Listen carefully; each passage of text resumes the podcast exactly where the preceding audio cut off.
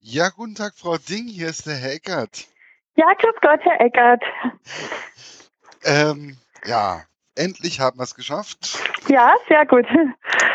Und heute ist auch die E-Mail mal nicht verloren gegangen, beziehungsweise sie ist verloren gegangen, aber ich wusste, wo ich sie suchen muss. Ja, genau. Ja, wie kamen Sie eigentlich darauf, mehr oder weniger mh, die Chronistin des verschlafenen Nestes Pöcking zu werden? Ähm, ich bin hier geboren in Pöcking und aufgewachsen und äh, mein Mann ist auch hier geboren und aufgewachsen und er hat, hat am Anfang von der Starnberger Straße gewohnt und ich am Ende oder wie man es sieht, also nördlich oder südlich. Und irgendwann haben wir uns in der Mitte von der Straße getroffen und kennengelernt und wir äh, denken uns ja die Romane auch zusammen aus. Also sie spielen in unserem Heimatort quasi vor der Tür und wir vermischen dann die Charaktere auch aus dem Dorf. Also es ist immer, es wird dann immer gerätselt, hier unter den Bewohnern, wen wir denn da meinen, aber wir haben jetzt nie jemanden speziell im Visier. Also wir, wir hören halt nette Anekdoten oder ja, rätselhafte Anekdoten und ich gehe auch ins Gemeindearchiv und forsche da und ich lese natürlich die Zeitung, was hier alles so los ist und das sammeln wir dann und dann, ähm, ja, dann denken wir uns zusammen die Geschichte dazu aus. Ja, kommt hier des Öfteren mal vor, dass der Herr Ding mehr oder weniger beim Stammtisch sitzt und Karten spielt und ähm, ja, Sie sind ja mehr oder weniger die Dorfchronistin. Genau, also ich bin so wie, wie die Figur im Roman da, so eine, da ist ja auch eine Dorfchronistin, genau. Ähm, und ich, ähm, also der Herr Ding äh, geht nicht zum Stammtisch, aber der Herr Ding ist äh, so wie der Muck Halbritter. Also diese Bücher sind auch eine Liebeserklärung an meinen Mann, weil er mit mir zusammen ja immer die Romane sich ausdenkt. Also immer wenn ich eine Schreibblockade habe, dann sage ich Thomas, also in Wirklichkeit heißt er Thomas, also nicht Muck Halbritter, ähm, dann sage ich, ich weiß nicht weiter, kannst mir weiterhelfen und dann fällt ihm fällt eigentlich immer was ein. Und ja, und immer was Gescheites. Genauso heißt es ja auch im Roman. Und ja, mir fällt meistens nichts Gescheites ein oder jedenfalls zweifle ich dann in dem Moment dran und da hilft er mir dann weiter und er ist also auch Schreiner vom Beruf wie der Mokalbritter und er ist auch Landwirt. Wir haben ja wirklich eine kleine Landwirtschaft, Ziegen und Schafe. Also das ist alles sehr autobiografisch. Da die ja die Bücher sind wirklich ein großer Teil autobiografisch. Gibt es eigentlich eine, wie soll ich sagen, Feindschaft zwischen den Orten Possenhofen und Pöcking? Wobei mir ja Possenhofen aus bekannten Gründen mehr oder weniger ja bekannt, also mir bekannter war. Mhm. Also Sie kennen halt wahrscheinlich das Sissi-Schloss oder haben schon mal von der Sissi-Geschichte gehört, oder? Richtig. Das meinen Sie? Ja, genau. Ähm, also eine Feindschaft gibt's da nicht. Äh, es ist eher so, ähm, ja, es ist immer so innerhalb von den Orten, also diese Familienclans, dass halt jetzt direkt nicht Feindschaften sind, sondern der übliche Dorfklatsch, dass man halt der einen Familie was zuschreibt und der anderen. Und ähm, das ist natürlich etwas überspitzt dann wieder in unserer Geschichte. Aber diese Sache mit Pöcking-Possenhofen, also Sie spielen ja jetzt auf diesen Bahnhofstreit an, dass also der Bahnhof Possenhofen ja eigentlich Pöcking heißen müsste, weil weil das ja der größere Ort ist. Ähm, das ist Tatsache. Also das habe ich aus dem Gemeindearchiv, aus der Chronik und das ähm, liegt also schon 100 Jahre zurück. Dieser Streit geht also seit über 100 Jahren, dass dieser Bahnhof umbenannt werden soll. Aber ähm, er wird nicht umbenannt, weil Possenhofen der bekanntere Ort einfach ist und das bleibt so. Das wird, Nehme ich auch, an. Also, wird auch so bleiben. Ja. Es liegt eindeutig an ähm, ja, Film und Fernsehen mehr oder weniger. Ja, genau, wahrscheinlich, ja. Genau. Mhm. Und es ist ja, ist ja auch der Ortsteil. Also der Bahnhof ist tatsächlich schon in Possenhofen. Also es ist rein jetzt so, wenn man da eine Grenze ziehen würde, wäre es eher Possenhofen. Mhm. Mhm. Es gibt ja dann auch nochmal so diese, diese Tafel, ähm, das ist im Händelmord, da gibt es ja auch nochmal die, diese Tafel, dass man die nicht verschieben kann, weil ansonsten gibt es da Terminstreitigkeiten mit einem anderen Ort dass mhm. der eine Ort mehr oder weniger vom anderen Ort ein bisschen kopiert. Ja, genau, Sie meinen, Sie spielen auf die, die Nacht der langen Tafel an. Richtig. Also bei Tafel habe ich jetzt zuerst gedacht, Sie meinen irgendein bestimmtes Schild, ein Ortsschild. Nein, nein. Aber Sie spielen Nacht, auf diese Nacht, Nacht, der langen Tafel an. Genau. Ja? Ich kam jetzt gerade nicht darauf, aber das war jetzt so, ähm, mhm. ja, Genau, die gibt's also wirklich, die gibt's jedes Jahr hier und es ist tatsächlich so, dass die ähm, also hier quasi erfunden wurde. Das ist ein wunderschöner Brauch. Ähm, da werden die, also jeder entlang der Hauptstraße, die, also Pöcking ist ein Ort, der ist an der Hauptstraße entstanden, also rechts und links die Bauernhäuser sind entlang der Hauptstraße. Das ist also die sogenannte alte Olympiastraße auch gewesen. Und da an dieser Straße, da ähm, stellen dann die Einwohner die Tische raus vor die Haustür und dann ergibt es einen Tisch nach dem anderen, so eine lange Tafel. Und das Ganze ist also ein wunderschönes Sommerfest mit Beleuchtung und allem. Und jeder bringt halt was zu essen mit, einen Picknickkorb. Und dann setzt man sich da zusammen und isst zusammen, weiße Tischdecke, also es ergibt wirklich so einen ganz, ganz langen Tisch und mit Musik und allem und das hat die Kreisstadt, also es ist ja hier Landkreis Starnberg, also Pöcking ist ein kleiner Ort innerhalb des großen Landkreises Starnberg am Starnberger See. Und dort, ähm, ja, und das hat jetzt die, die, die Haupt, also die Hauptstadt vom Landkreis, die hat es abgeschaut und machen das, die machen das jetzt auch. Und das habe ich ja wörtlich dann wieder in Roman übernommen, dass dass die Kreisstadt gerne was von den Gemeinden abschaut, dann braucht sie selber ihr Hirnschmalz nicht anstrengen. Genau, so war's. Genau. Ich mhm. weiß jetzt gar nicht mehr genau, aber das steht auch ungefähr genauso in dem ja. Buch drin. Was genau. dann auch, ähm, ich habe ja, wie Sie ja wissen, erst ähm, die Jungfernfahrt gelesen und dann den Hintermord. Mhm. Ja. Was mich dann da sehr erstaunt hat, war dann so dass wir ja alle mehr oder weniger einer Täuschung ähm, bei dem Sissi, wo wir ja gerade so Possenhofen und so, mhm. äh, Sissi wird ja mit einem S eigentlich geschrieben, also mhm. Lissy, Sissi, ähm, und wir Otto Normalverbraucher denkt immer an mit dem Doppel S. Mhm. Ähm, ist das wirklich, gibt es auch diese Sissi-Türme, die Sie da auch beschrieben haben am Starnberger mhm. See? Ja, also die Sissi, das erklärt sich so, ähm, warum man die nur mit einem S schreibt, weil man, ähm, sie heißt ja Elisabeth und ähm, vermutlich heißt sie in Wirklichkeit sogar gar nicht Sissy, sondern Lisi. Und sie hat selber sich selbst immer, also sie hat in dieser altdeutschen Schrift Lisi signiert, aber jemand hat das halt dann falsch gelesen und hat eine Sissy draus gemacht. Und weil es, weil man ja Sissy anders spricht, hat er auch noch ein S dazugefügt und so ergab sich das fälschlicherweise.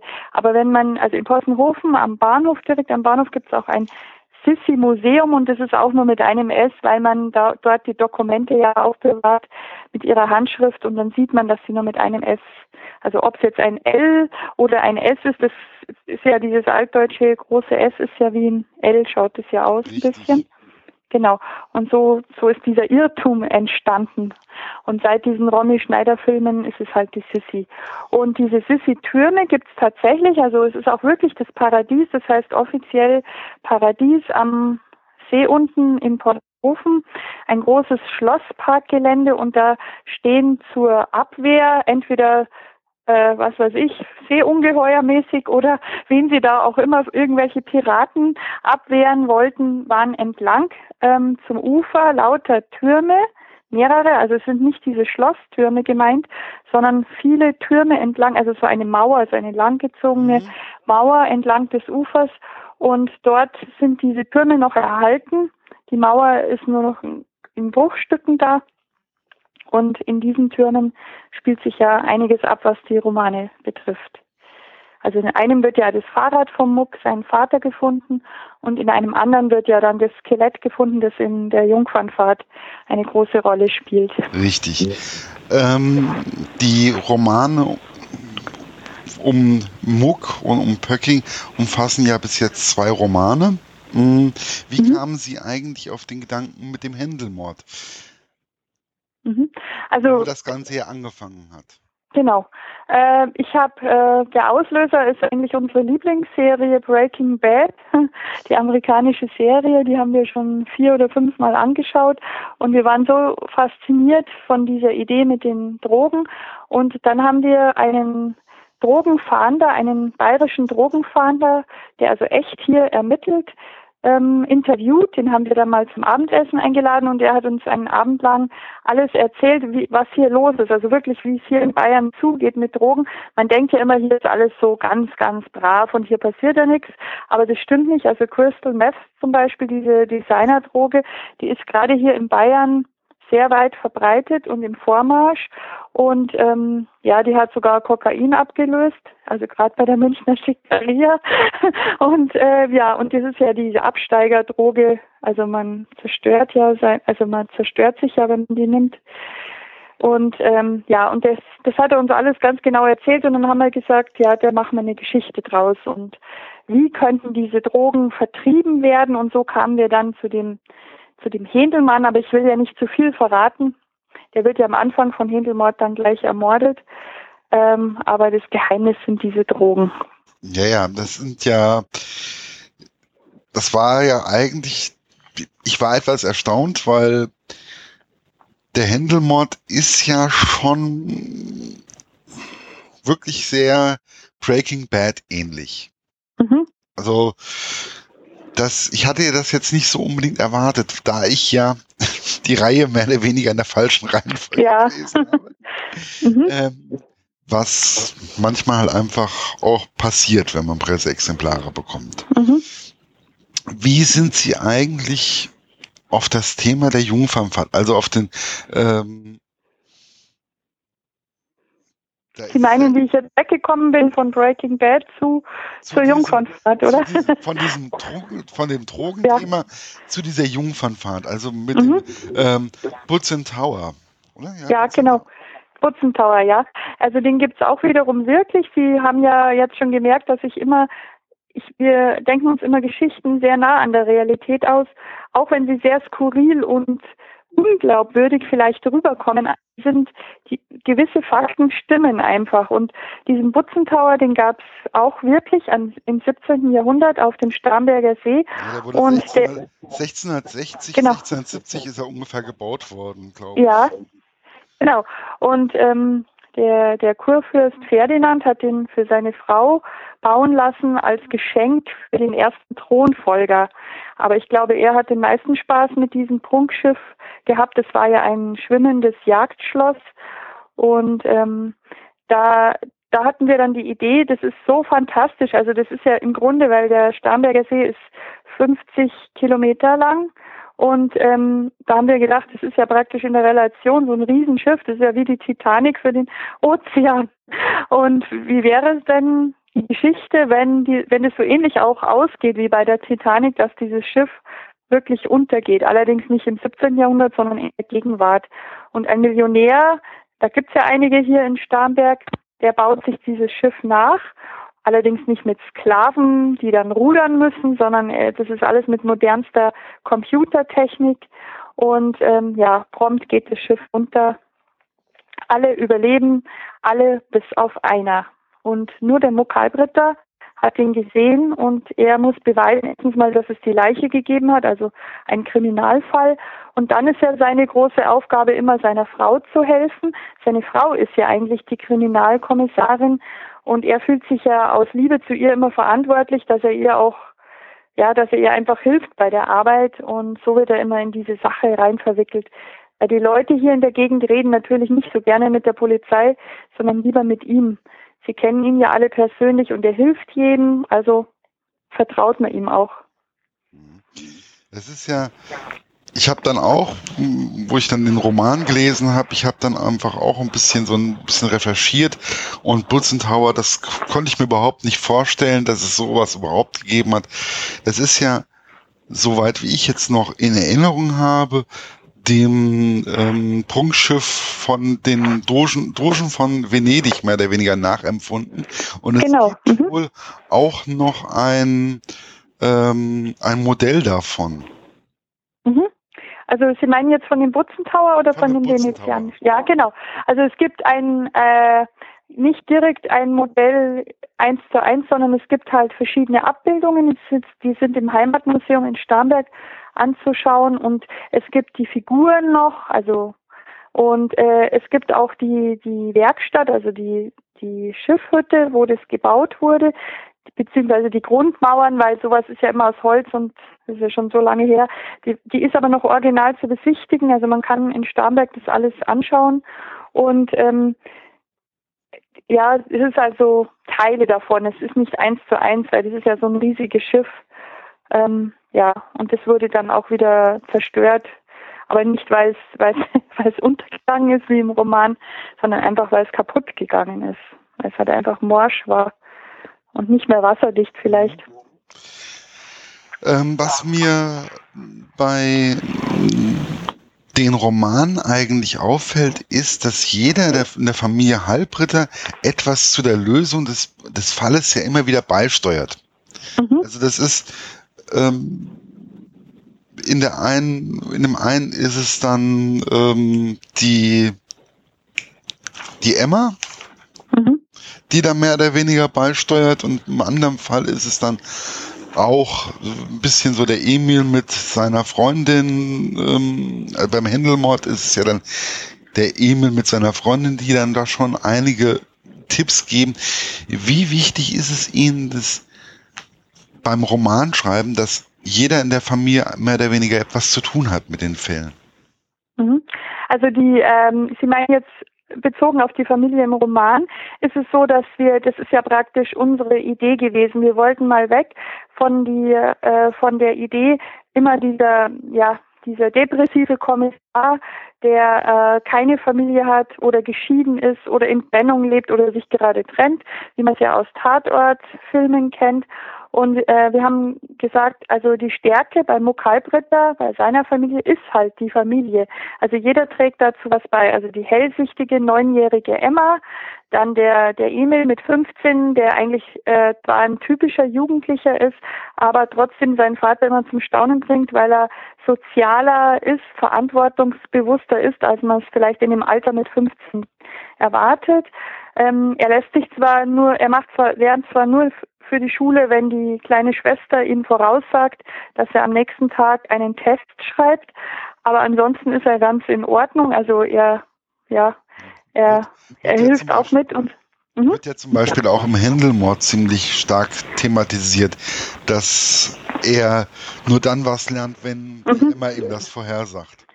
Genau. Und gleichzeitig hilft er aber dem ältesten Bürger von Pöcking im, im Haushalt. Also er ist, er ist irgendwie, ja, er, ist, er bringt halt seinen Vater und seine Mutter zum Staunen. Und ähm, äh, ich arbeite gerade auch an einem Drehbuch für die Verfilmung. Also es ist jetzt im Gespräch, dass es verfilmt wird.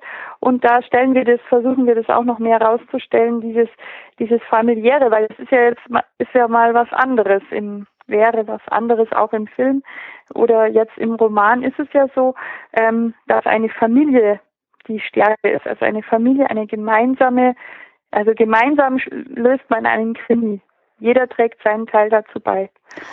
Wobei mir jetzt einfach aufgefallen ist bei den zwei Romanen, hm, dass im ersten Teil fand ich die, die Sophie noch etwas dominanter. Mhm. Und die hat mehr dazu beigesteuert, wie jetzt der Muck. Und mhm. im zweiten Fall fand ich einfach, dass der Muck doch die treibende Kraft war, mehr oder weniger, durch kleinere Missgeschicke halt. Mhm. Ja, die Sophie ist ja krank im, im zweiten Fall. Erst ist sie bei der Blutspurenanalyse und dann ist sie krank. Also er ist einfach als Helfer stärker gefragt. Er muss, muss vollen Einsatz bringen, ja. Ja, ganz genau. Mhm, und im ersten Fall kommt sie ja gerade, also sie wechselt ja gerade von der Drogenverhandlung zur Mordkommission und dadurch ähm, will ihr der Muck wieder helfen, dass sie auch den ersten Fall wirklich sicher an Land bringt, also dass sie ihn auch löst. Deswegen ist, nimmt er sich dann zurück, beziehungsweise ist es ja genau umgekehrt. Sie muss ihn sogar wieder aus dem Gefängnis rausholen, weil er ja verdächtigt wird. Ah, aber das ist schon sehr spannend, wie das passiert. Das ist mhm. ja auch eine kleine Feindschaft zwischen ihm und noch einem ähm, ja, Dem Jäger Wolfi. Dem ja. Jäger Wolfi, eigentlich sein bester Freund früher in Jugendtagen. Ja. Aber wie es halt so ist, aus ja, jetzt, Freunden kann halt mhm. halt auch mal Feindschaft werden. Genau, es ist sogar der Erzfeind fürs Leben. Also es ist äh, schlimmer, als man gedacht hat, ja. Aber die zwei hocken halt auch aufeinander in dem kleinen Ort, weil der Jägerwolfi ist äh, Polizist und arbeitet dadurch gezwungenermaßen, also zum Leidwesen vom Muck. Er mag es ja ganz gerne mit der Sophie auch zusammen, die ja die Kriminalkommissarin ist. Und der Muck ist dann natürlich wieder eifersüchtig, weil der Jägerwolfi war auch mal in die Sophie verliebt. Und ja, äh, so geht es. Also diese ganzen Konflikte da. Was mir halt einfach bei ähm, den Romanen im Allgemeinen auch auffällt, ist, dass sie eine Gemeinschaft bei den Senioren mehr oder weniger auch immer wieder herausstellen. Also, mhm. dass sie sich gegenseitig helfen. Sie nennen es da die Gemeinschaft gemeinsam dabei sein, glaube ich. Ja. Wie wichtig ist Ihnen das einfach mal als eine, als eine Art Lösung oder ein, eine Art Hilfestellung mehr oder weniger, da auch mal ein bisschen drauf hinzuwirken oder einfach mal zu sagen, es geht auch mal gemeinsam. Ja, also ich habe ähm, bei uns im Ort gibt es zum Beispiel den Verein Jeder für jeden, also die Nachbarschaftshilfe. Und ähm, äh, und deswegen wir haben es halt umbenannt. Und äh, die Deutschen sind halt eine, eine Gesellschaft, die immer älter wird. Und irgendwann ich habe halt so den Eindruck, je älter man wird, also wenn man wirklich in die Rente geht, dann ähm, dann sucht man ja auch nach einer Freizeitbeschäftigung, beziehungsweise ich habe habe auch den Eindruck, viele alte Leute werden hemmungslos. Also alles das, was man sich früher nicht getraut hat, das traut man sich jetzt. Und das haben wir ein bisschen überspitzt in diesen Vereinen, die also, die gar nicht so, also vordergründig tun sie ganz heilig und sind ganz brave äh, Leute, aber hintergründig ähm, haben sie einiges äh, vor und ähm, planen da Sachen, denen der Muck auf die Schliche kommt. Also so ganz gemeinschaftlich und heilig und so, wie sie tun, sind sie leider nicht. Ja. Also sie sind so. Mhm. Sie sind ja schon, aber da ist ja dann auch ähm, immer live dabei, ist ja auch einer von der Familie Halbritter. Ich komme jetzt mhm. nicht auf den Namen. Ja, das ist der, der Schwiegervater. Der Fiedel, der, der Fiedel, ja, das ist der Schwiegervater, der ist der Picasso von Pöcking. Der wird deswegen im Dorf so genannt, weil er ist Landschaftsmaler und hat sein kleines Atelier auch am Starnberger See, direkt am Dampfersteg. Aber er wird auch deswegen Picasso genannt, weil er ja sehr viele Frauen hat, also eine Geliebte nach der anderen und er ist schon über 70 und ähm, ja und die Mutter von der Sophie war eine Französin, deswegen ist die Sophie auch halb Französin. Und ähm, ja, und dieses kleine Atelier am Dampfersteg gibt es übrigens wirklich. Und für den Opa Fiedel gibt es auch ein, einen, ein reales Vorbild. Das ist nämlich mein Vater. Mein Vater, Josef Wagner, ist auch Kunstmaler und hat dieses kleine Atelier am Dampfersteg. Und ja, ihn habe ich da eins zu eins übernommen in den Roman. Auch mit dem, dass er im dem äh, Wohnwagen mehr oder weniger, äh, mit dem ähm mhm. Sie meinen, der lebt in, in dem Daimlerbus am Halbritterhof. So äh, ja, das ist, ist wiederum erfunden. Mein Vater hat schon eine richtige Wohnung. Ah, ja. Ähm, laufen eigentlich mit dem Muck schon die ähm, Vorbereitungen für den dritten Teil? Oder geht jetzt momentan alles auf das Drehbuch zu schreiben? Ja, also momentan ist äh, das Drehbuch im Vordergrund. Allerdings habe ich schon den dritten Teil habe ich schon konzipiert. Aber der ist jetzt noch nicht, also der ist, gibt es jetzt noch keinen Erscheinungstermin aber ich bin dabei. Was ich natürlich auch immer sehr angenehm finde bei den Büchern von Ihnen, das sind diese kleinen Zeichnungen, mhm. die Sie ja da immer wieder einfließen lassen, die äh, auch manchmal zum Schmunzeln anregen, manchmal auch ein bisschen die Fantasie anregen. Wie kamen Sie eigentlich auf die Idee? Mhm. Ich bin eigentlich Illustratorin. Ich habe äh, über 20 Jahre Kinderbücher illustriert. Ich habe ja gerade erwähnt, dass mein Vater Maler ist. Also das Malen ist mir in die Wiege gelegt worden. Ich mit ja von von Kleinkind an. Ich habe immer schon ganz viel gemalt und wollte auch Malerin werden und ich habe aber zugleich auch immer die Bücher geliebt. Also ich liebe Geschichten und ähm, das Schreiben, das habe ich mir mühsam erlernen müssen. Während des Malen, es ist mir irgendwie so in Fleisch und Blut übergegangen. Ich mal wie selbstverständlich.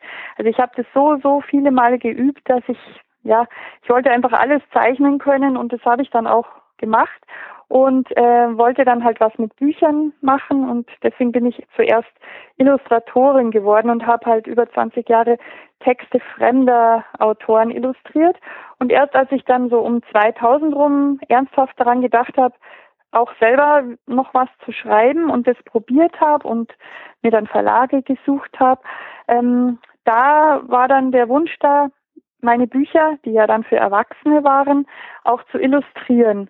Und mir ist aufgefallen, dass Erwachsenenromane eigentlich selten illustriert werden. Und ich fand das ganz schön. Und der Rowold Verlag fand es auch in Ordnung, dass ich da kleine Zeichnungen reinsetze. Und darum habe ich das gemacht. Also macht mir auch sehr viel Spaß. Und auf Lesungen zeige ich dann diese Zeichnungen auch bei, auf dem Beamer. Also die kann man dann bei der Lesung auch in groß sehen und ja, so, so geht es immer weiter. Und ich zeichne ja auch während dem Schreiben, also da mache ich mir dann Skizzen, da entstehen dann schon die ersten Ideen. Mhm. Mhm. Also erst kam das Illustrieren und dann kam. Genau, das Schreiben. Das Schreiben. Ja, also das Schreiben kam ja erst mit so mit sechs, sieben Jahren in der ersten Klasse. Ich habe dann schon so kleine Geschichten geschrieben und habe sie meiner Lehrerin immer gezeigt. Aber dass ich das mal von Beruf mache, dazu hatte ich viel zu viel Respekt. Beim Malen, da, da war nicht so viel Respekt, aber beim Schreiben, da hatte ich so eine Ehrfurcht. Also besonders zum Beispiel äh, später dann mit Henning Mankell, das ist mein großes Vorbild bei den Krimis, da habe ich zu meinem Mann gesagt, sowas kann ein Mensch alleine gar nicht schaffen. Das ist so genial, diese verwickelte Krimi-Geschichte und dann auch noch dieser Grusel und die Sprache und alles. Und ja, also ich kann es auch nicht alleine, deswegen machen wir es ja zu zweit und denken uns das zusammen aus. Ja, wobei ich denke, ähm, ihre Bücher haben auch ihren besonderen, es geht einfach auch um den kleinen, die kleine Prise Humor, die sie noch mhm, haben. Genau.